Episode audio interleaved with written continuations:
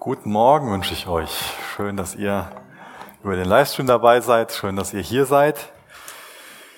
Und schön, dass wir uns einen so hoffnungsvollen Text heute Morgen ansehen dürfen, oder? Es wäre doch grauenhaft, beziehungsweise wir würden uns gar nicht treffen, oder? Wenn äh, Matthäus nur 27 Kapitel hätte. Mich ebenso gefragt, wie sich die Jünger und äh, so die Menschen in Jesu Umfeld, die ihn lieb gehabt haben, nach seiner Kreuzigung wohl gefühlt haben. Das war ja so der Abschluss von dem 27. Kapitel, dass Jesus tot im Grab lag. Das Grab war verschlossen von einem Stein, eineinhalb bis zwei Tonnen schwer. Ein römisches Siegel klebt auf diesem Stein.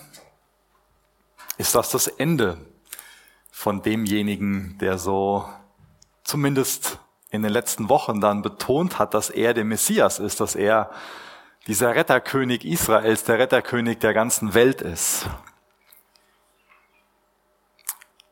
Ich traue mich das fast gar nicht zu sagen, aber war jetzt Jesus einfach nur ein Schwätzer? Jetzt doch nur ein Mensch, der tot im Grab liegt. Hohle Worte. Aber es gibt ein 28. Kapitel, und deswegen können auch wir heute Hoffnung haben, deswegen wissen auch wir, woher wir Kraft bekommen als seine Jünger, um ihm zur Ehre zu leben. Jesus ist von den Toten auferstanden. Toll, dass wir uns an die Wahrheit erinnern dürfen, auch wenn nicht Ostern ist. Toll, dass diese Wahrheit immer für uns von enormer Bedeutung ist. Diese Wahrheit, dass das Grab leer ist, dass Jesus lebt, das ist das Fundament unseres Glaubens. Das ist unverzichtbar für unsere Erlösung. Das ist auch unbezwingbar in seiner Auswirkung. Das ist wirklich grundlegend für unser Leben. Ohne Auferstehung gibt es kein Evangelium, keine gute Nachricht.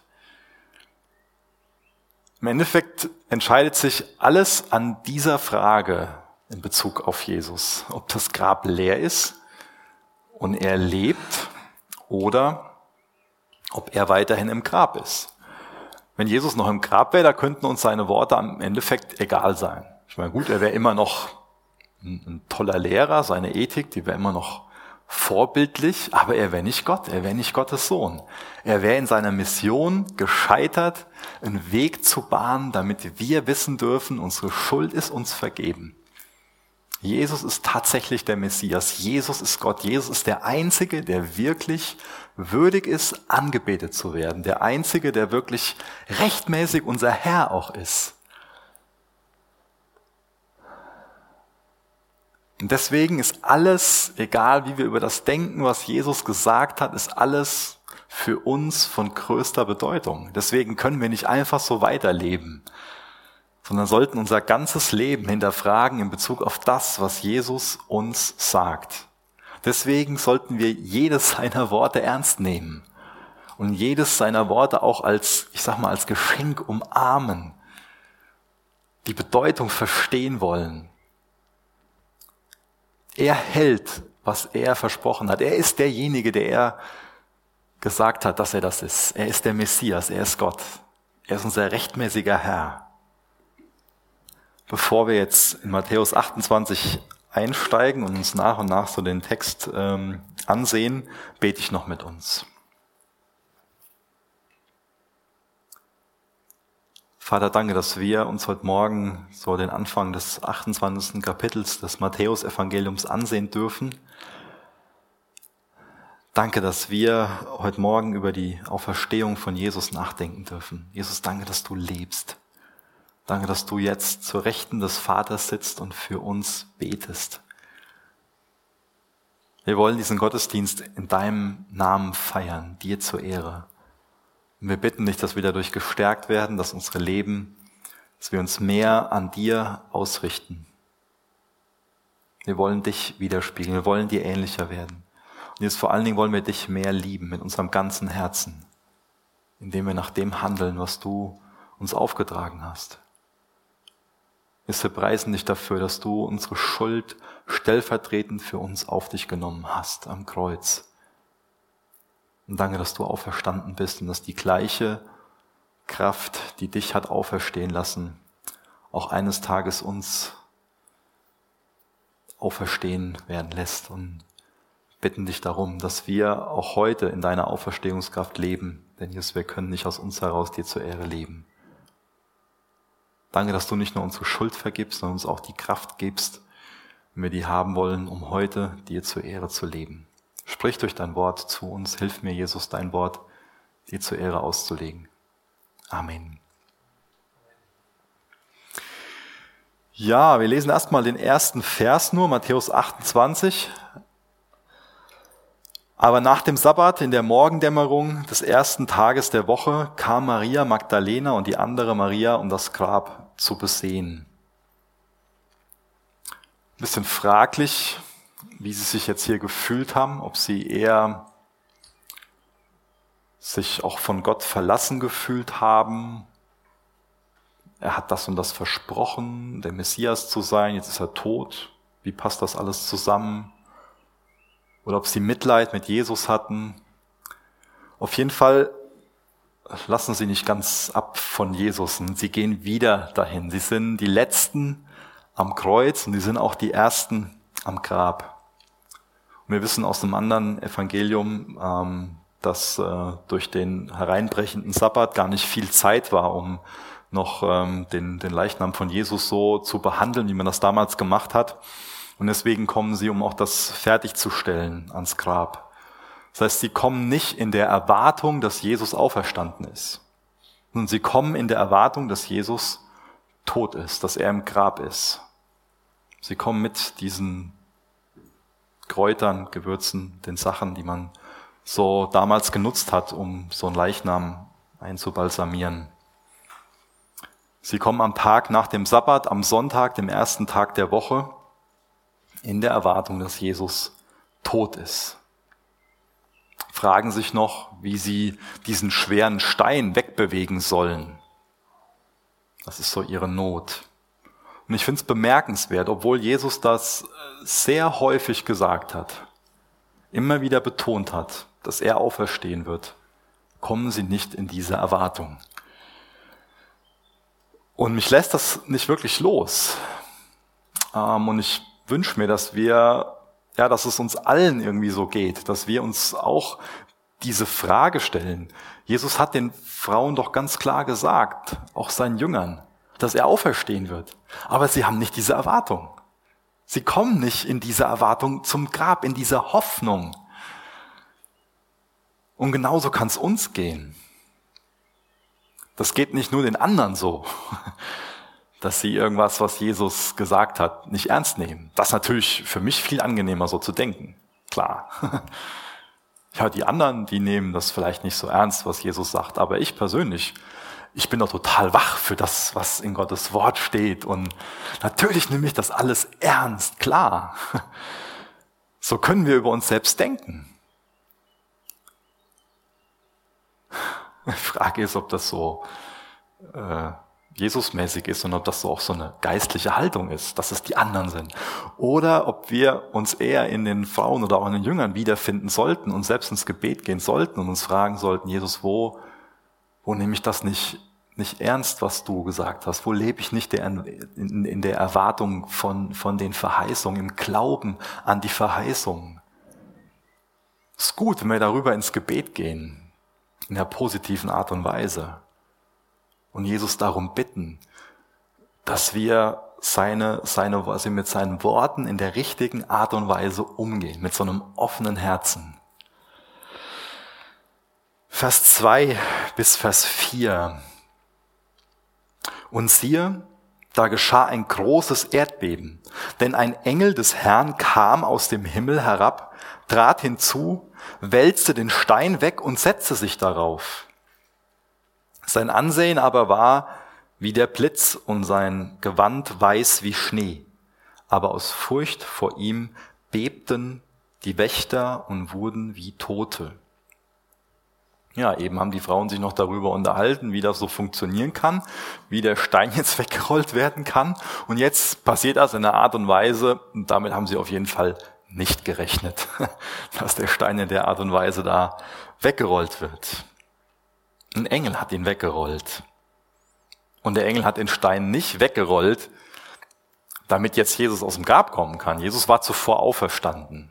Deswegen so einen eigentlichen Bericht, an welchem Zeitpunkt Jesus jetzt auferstanden ist, ähm, also wann Jesus das Grab verlassen hat.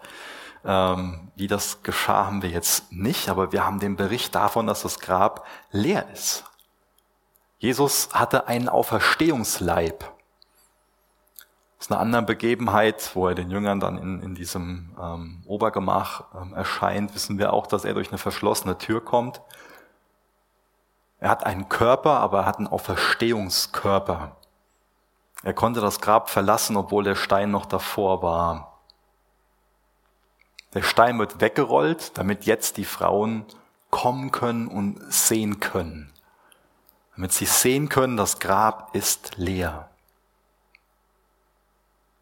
Wie gesagt, die Frauen hatten jetzt nicht diese Erwartung, dass Jesus auferstanden ist, aber zumindest suchen sie die Nähe von Jesus und sie machen eine gewisse Erfahrung dadurch. Und ich glaube, oft geht es uns auch so. Ist vielleicht auch ein bisschen Kleinglaube dabei, aber wir suchen Gottes Nähe. Und uns wird es auch so gehen, dass wenn wir Jesu Nähe suchen, dass wir unsere Erfahrung machen werden. Wie ist das mit dir? Wie ist gerade so deine Beziehung zu Jesus?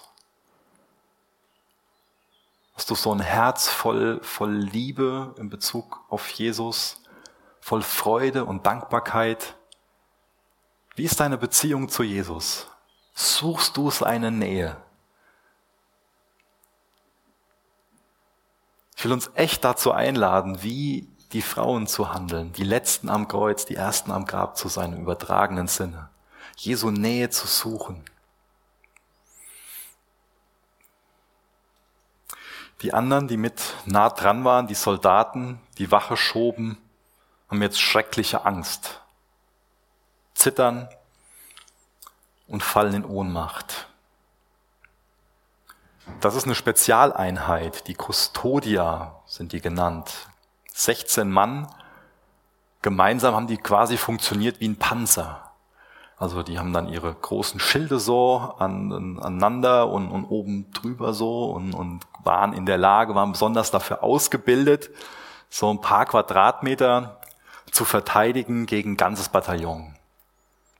Das waren jetzt nicht hier irgendwelche äh, Leute, die mal Freiwilligendienst leisteten und irgendwo mal äh, ein bisschen Soldat spielen wollten, sondern das waren, das waren welche von den, von den wirklichen Soldaten, von denen die äh, sehr, sehr gut ausgebildet waren. Und die wussten genau, was sie da machen. Trotzdem, wenn wir dann später noch lesen, dass dann so eine Theorie entwickelt wurde, dass erzählt wurde, eine Lüge erzählt wurde, dass die Jünger den Leichnam gestohlen haben. Ganz interessant die Jünger, die so vollmundig versprochen hatten, ja, wir werden hier bei Jesus sein und die danach aber ganz kleinlaut abwesend waren, wo nur noch der eine, der Johannes von der Ferne zugeschaut hat, die sollen diese Spezialeinheit überwunden haben. Das ist die Theorie. Dann haben sie diesen Stein zur Seite gerollt, angeblich haben diese Leinen, in die der Leib Jesu gewickelt war, abgerollt, fein säuberlich zusammengelegt, auch das Schweißtuch, und haben dann angeblich die Leiche von Jesus verscharrt. In der Folge wissen wir, dass fast jeder einzelne Jünger als Märtyrer gestorben ist. Sie wurden dafür verfolgt, haben schrecklich dafür gelitten, wurden fast alle auf eine ganz grausame Art und Weise genau deswegen, weil sie behaupten, dass Jesus der Auferstandene ist, getötet. Wie passt das alles zusammen? Es gibt durchaus Menschen, die für eine Lüge sterben. Aber die sind dann davon überzeugt, dass die Lüge die Wahrheit ist. Niemand erduldet so etwas, niemand nimmt sowas auf sich, wie die Jünger auf sich genommen haben wenn er weiß, dass das, wofür sie gerade leiden, eine Lüge ist. Das passt alles einfach ganz und gar nicht zusammen. Vers 5 lese ich weiter.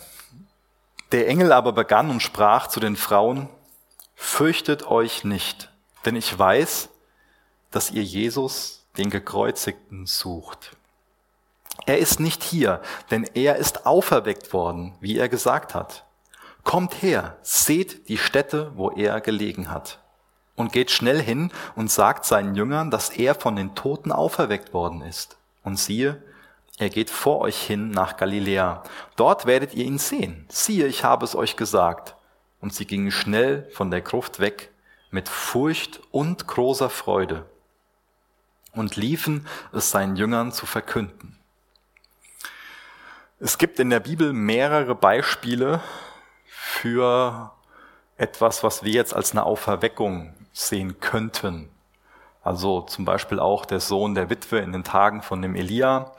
1. Könige 17 kann man das nachlesen oder auch Lazarus, Johannes 11 wird das beschrieben.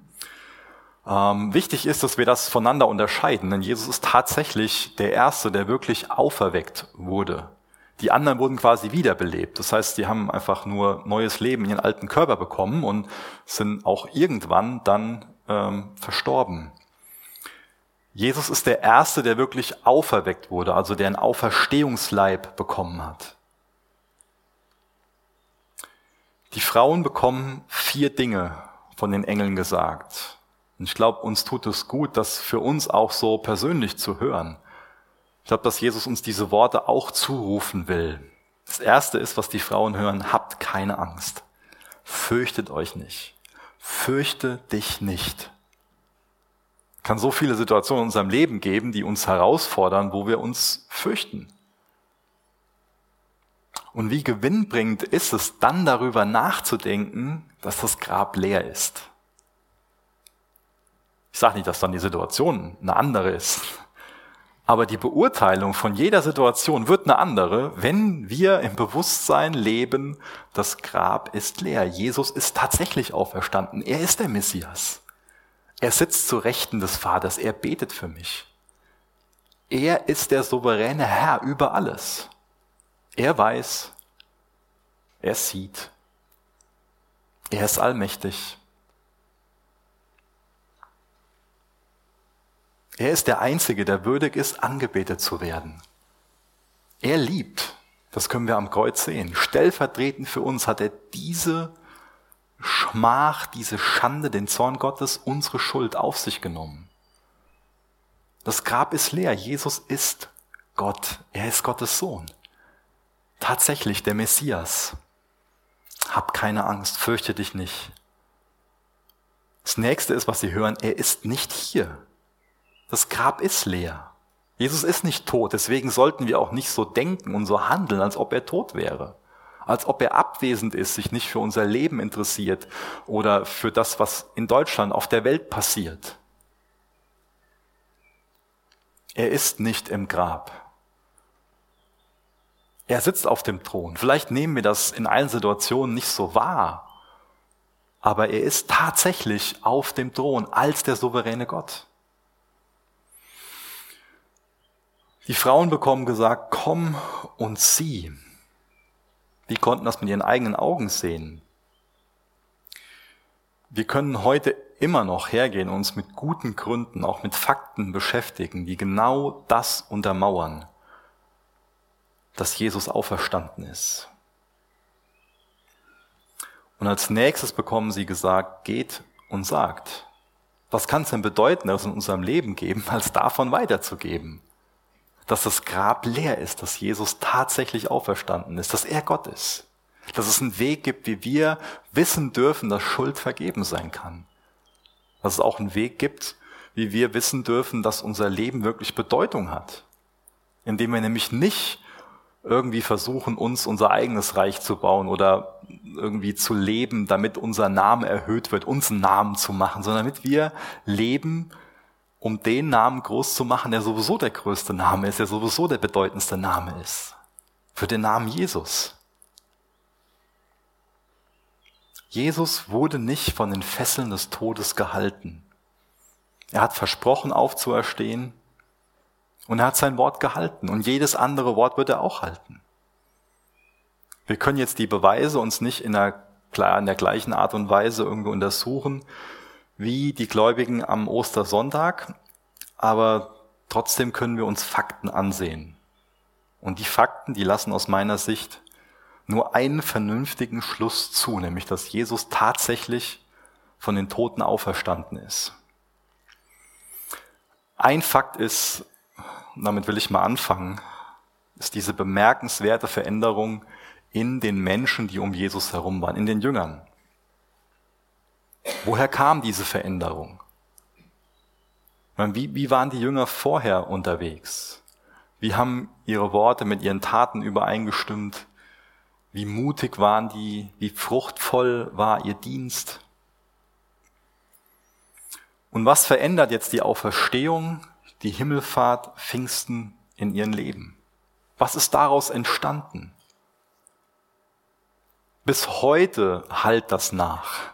Bis heute wird dieses Werk nicht aufgehalten. Jetzt sehen wir vielleicht momentan in Deutschland nicht die Riesenerweckung, aber weltweit wächst die Christenheit. Und Jesus wird bezeugt und die Kirche wächst weiterhin. Wie lässt sich die Existenz der Gemeinde sonst begründen, außer damit, dass Jesus tatsächlich auferstanden ist? Wie lässt sich die Existenz des Neuen Testamentes sonst begründen oder nicht nur die Existenz, die Überlieferung? Ich meine, so viele Bücher im Neuen Testament, vielleicht sogar alle, betonen das, dass Jesus auferstanden ist. Warum wurde das sonst so überliefert? Warum wurde sonst dann im Endeffekt ähm, der Gottesdienst verlagert auf den Tag des Herrn, auf den Sonntag? Alles das sind so einzelne Hinweise darauf, dass Jesus lebt, dass das Grab tatsächlich leer ist. Jahrhundertelang waren die Juden allein Gottes Volk und sie haben den siebten Tag, den Sabbat geehrt. Und dann findet eine Veränderung statt. Juden und Heiden schließen sich zusammen in Gemeinden als Gottes Volk. Und sie treffen sich am ersten Tag der Woche, an einem Sonntag, am Tag des Herrn. Feiern Gottesdienst gemeinsam als Volk Gottes. Ohne die Auferstehung lässt sich die Existenz, die Verbreitung, die Entstehung der Gemeinde nicht wirklich erklären. Zumindest nicht plausibel. Gerade 1. Korinther 15 ist ein ganz, ganz spannendes Kapitel in Bezug auf die Auferstehung. Und da betont der Paulus, dass ähm, bei einem Ereignis Jesus da über 500 Augenzeugen erschienen ist. 1. Korinther 15, Vers 3 bis 8 kann man das nachlesen.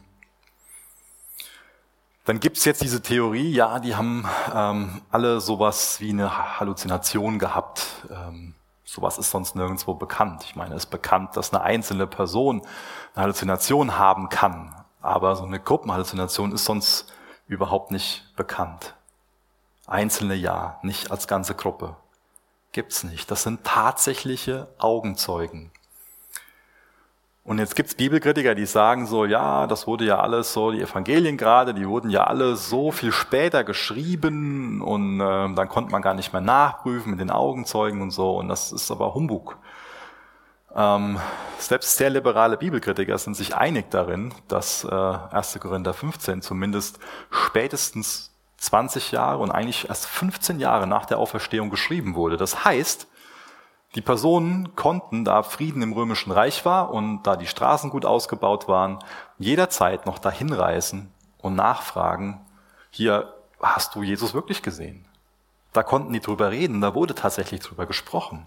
Das heißt, wenn das alles eine Lüge gewesen wäre, wäre das aufgedeckt worden. Dann gibt's ja in äh, Philippa 2 diesen ganz bekannten Christus-Hymnus.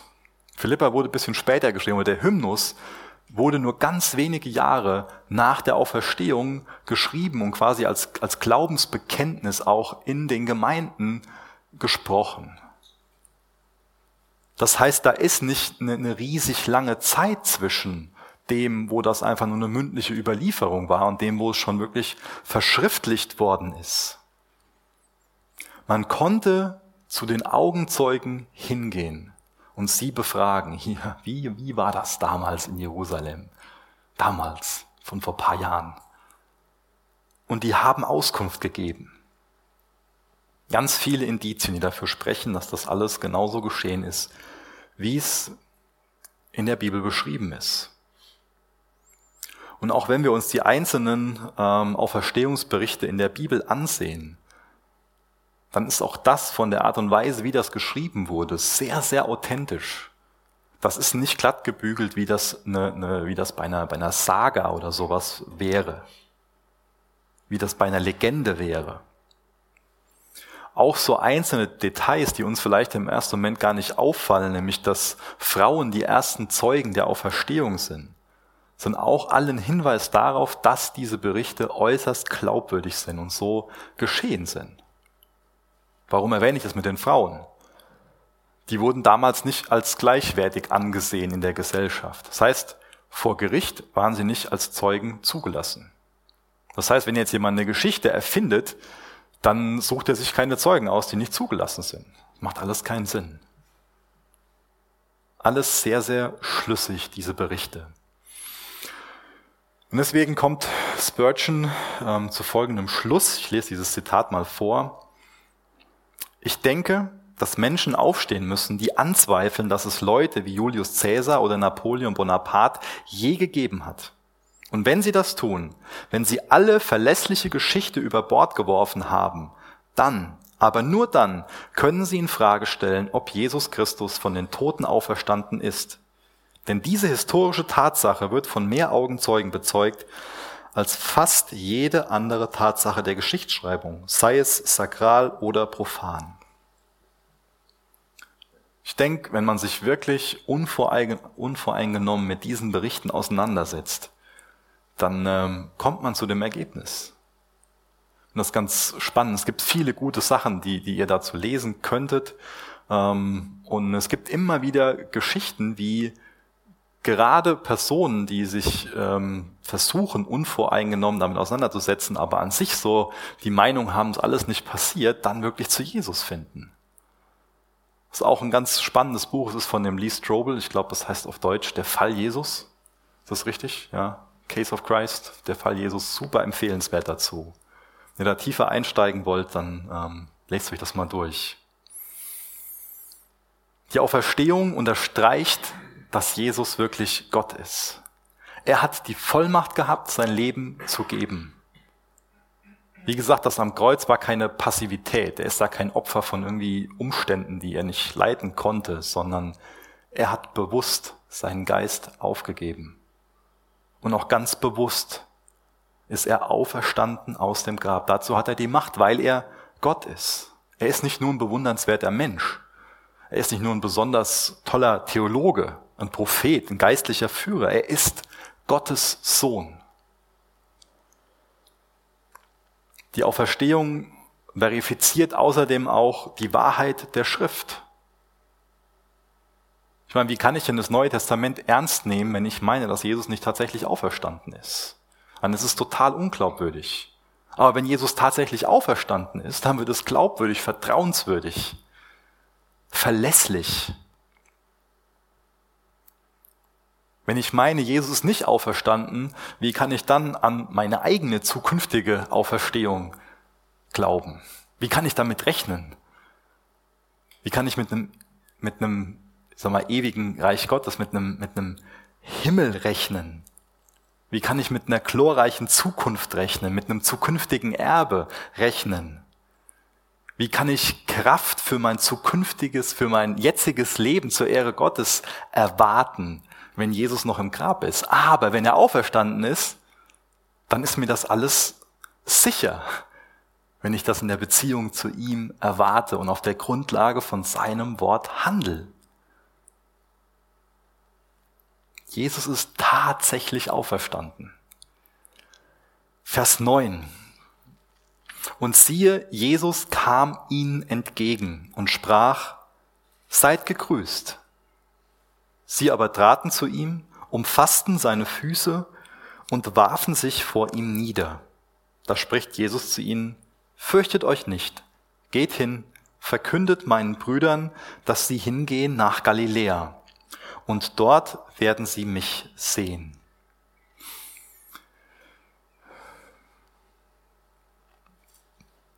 Die sind gerade auf dem Weg, die Frauen wollen den Jüngern diese gute Nachricht verkünden. Sie sind dem gehorsam, was Gott ihnen durch die Engel aufgetragen hatte. In dem Sinne nehmen sie Gottes Worte ernst, gehorchen ihnen und, und sie begegnen Jesus. Ich würde jetzt nicht aufgrund nur von, von dem Sachverhalt das also als gemeingültiges Prinzip ableiten, aber ich glaube, dass es so viel anderes in Gottes Wort gibt, was genau das bestätigt, dass wenn wir Gottes Wort, wenn wir Gott gehorsam sind, dass wir dann Jesus begegnen. Ist es deine Haltung, dass du, ja, ich will Gott gehorsam ich will nach seinem Wort handeln?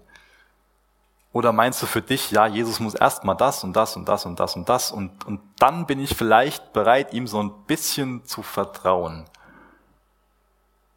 Was ist denn da zuerst in deinem Leben?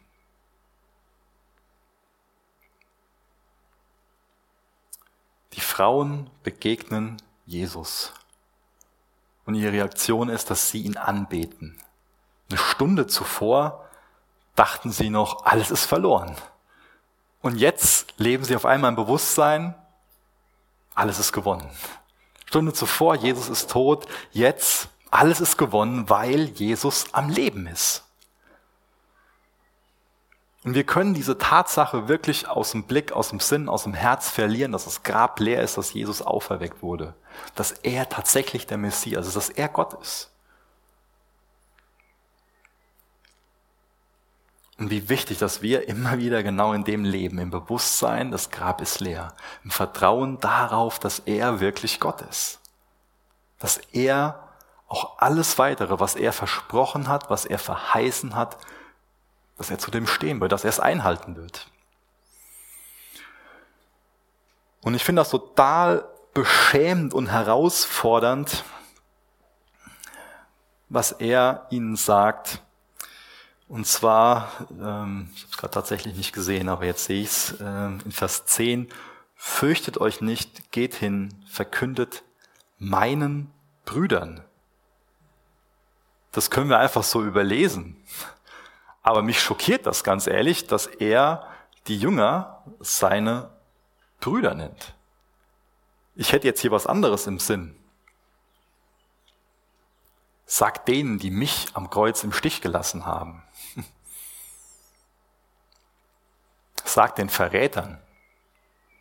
Sagt denjenigen, die erst vollmundig versprochen haben, dass die mich nie alleine lassen werden, dass sie mir in den Tod folgen werden, dass ich lebe.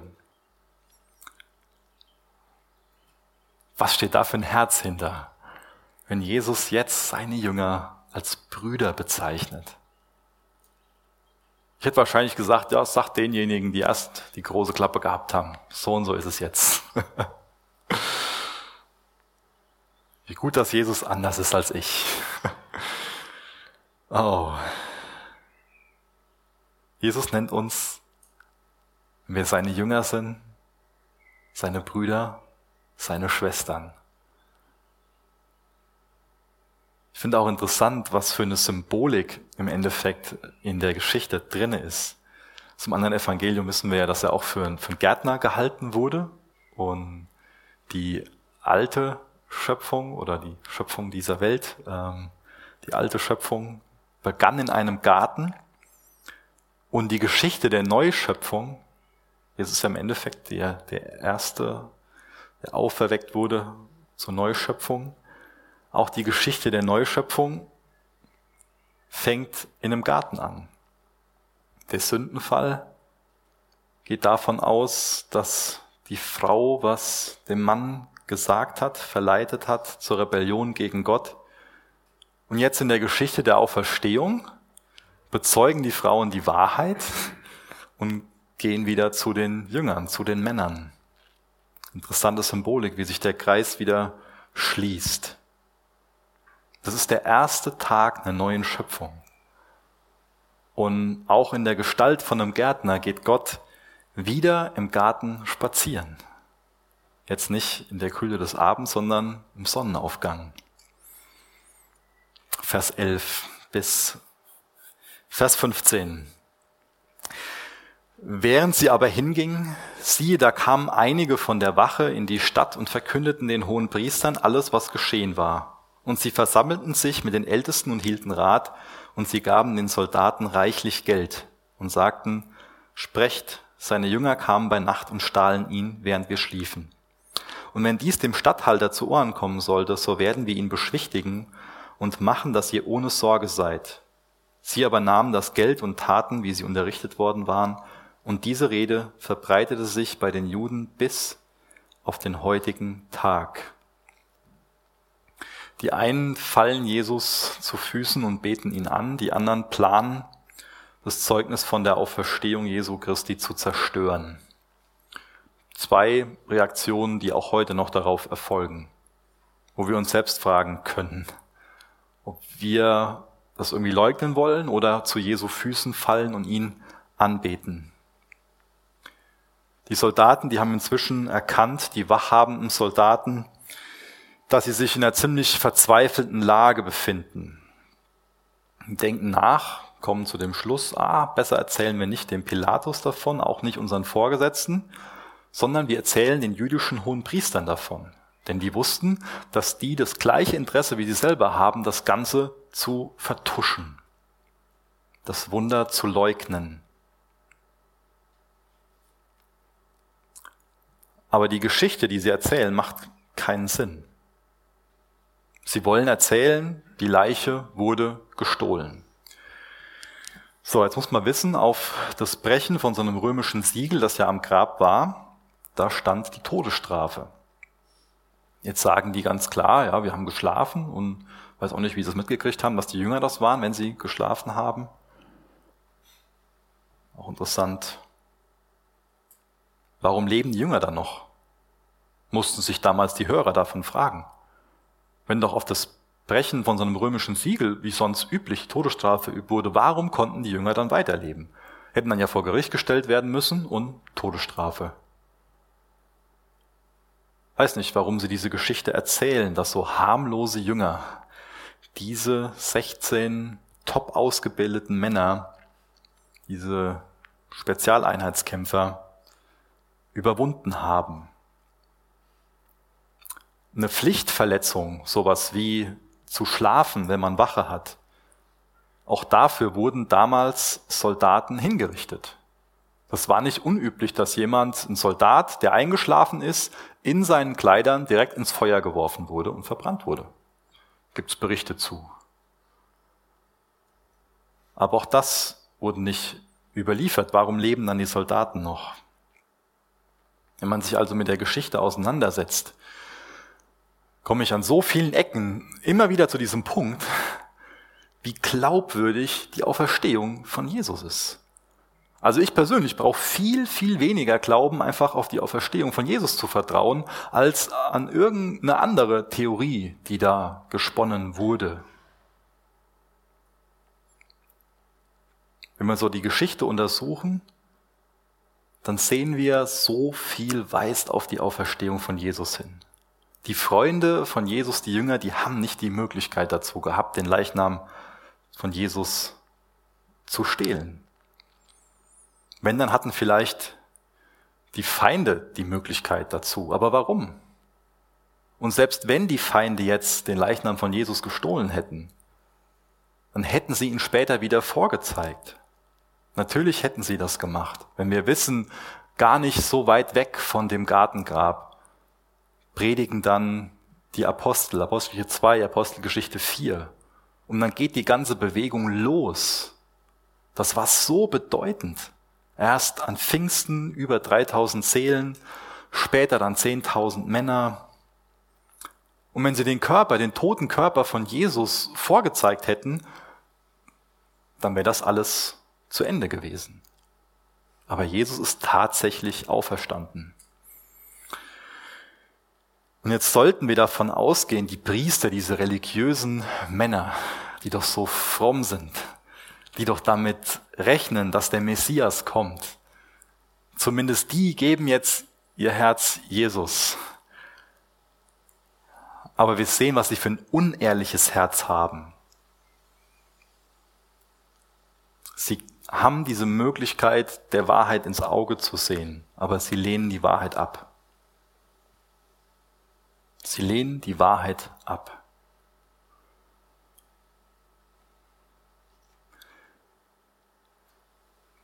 Hiob 19. Ich weiß nicht, ob ihr vertraut seid mit, mit dem Text. Hiob ist ja so eine ganz tragische Figur, die so viel hatte, wo wir jetzt vielleicht durch so eine westliche Brille auch sagen, so hatte alles, um glücklich zu sein, ganz viel Reichtum. Ähm, wo ich darauf hinaus will, Hiob hat alles, alles verloren. Und dann ganz viele Kapitel, das 42 lang, ähm, wird dann sein Leben beschrieben, ganz viele sehr interessante ähm, Diskussionen, ähm, Dialoge von Freunden und auch wie Hiob mit Gott spricht. Und mitten in diesem, in diesem Ganzen, in Hiob 19, lesen wir davon, dass Hiob sagt, ich weiß, dass mein Erlöser lebt, dass er das letzte Wort hat. Und das sagt Hiob über ein Ereignis, wo er darauf vertraut, dass das irgendwann geschehen wird. Und wir können das über ein Ereignis sagen, wo wir zurückblicken, wo wir wissen jetzt 2000 Jahre später, es ist geschehen, darauf dürfen wir vertrauen. Und auch wenn wir im tiefsten Schlamassel stecken, ist das genau das, wo wir Hoffnung und Kraft durchbekommen können. Hiob glaubte Gott. Wie ist das mit dir? Glaubst du Gott? lebst auch du aus dieser Auferstehungskraft heraus. An Karfreitag schwieg Gott scheinbar. Aber jetzt zeigt Gott, dass er immer das letzte Wort hat. Ihr dürft gerne noch mit mir aufstehen, ich will noch mit uns beten.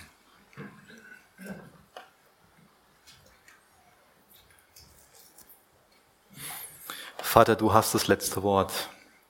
Das steht dir rechtmäßig zu. Das ist gut so, dass du das letzte Wort hast.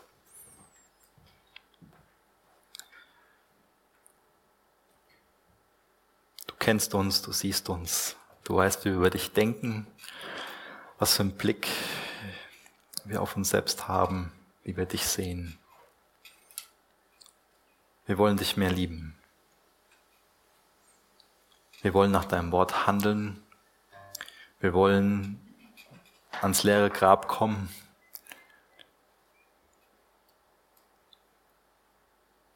Wir wollen im, im tiefsten Schlamassel einfach nur bezeugen, dass, dass du als unser Erlöser lebst. Du bist hoch erhaben über den Staub dieser Erde. Du hast das letzte Wort.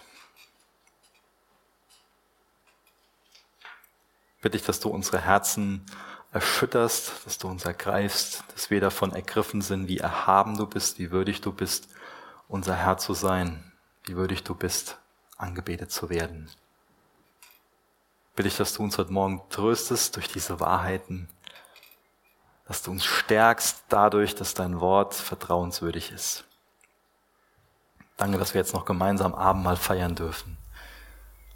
Danke, dass wir uns daran erinnern dürfen, dass du bereit warst, am Kreuz zu sterben, dein Blut zu vergießen, damit unsere Schuld gesühnt sein kann. Und danke, dass wir das im Bewusstsein tun dürfen, dass du auferstanden bist, Herr. Danke dafür, dass du vertrauenswürdig bist. Deck das auf, wo wir unser Vertrauen auf Dinge setzen, auf Menschen setzen und nicht auf dich. Und führ du uns in eine echte Umkehr, Herr. Amen.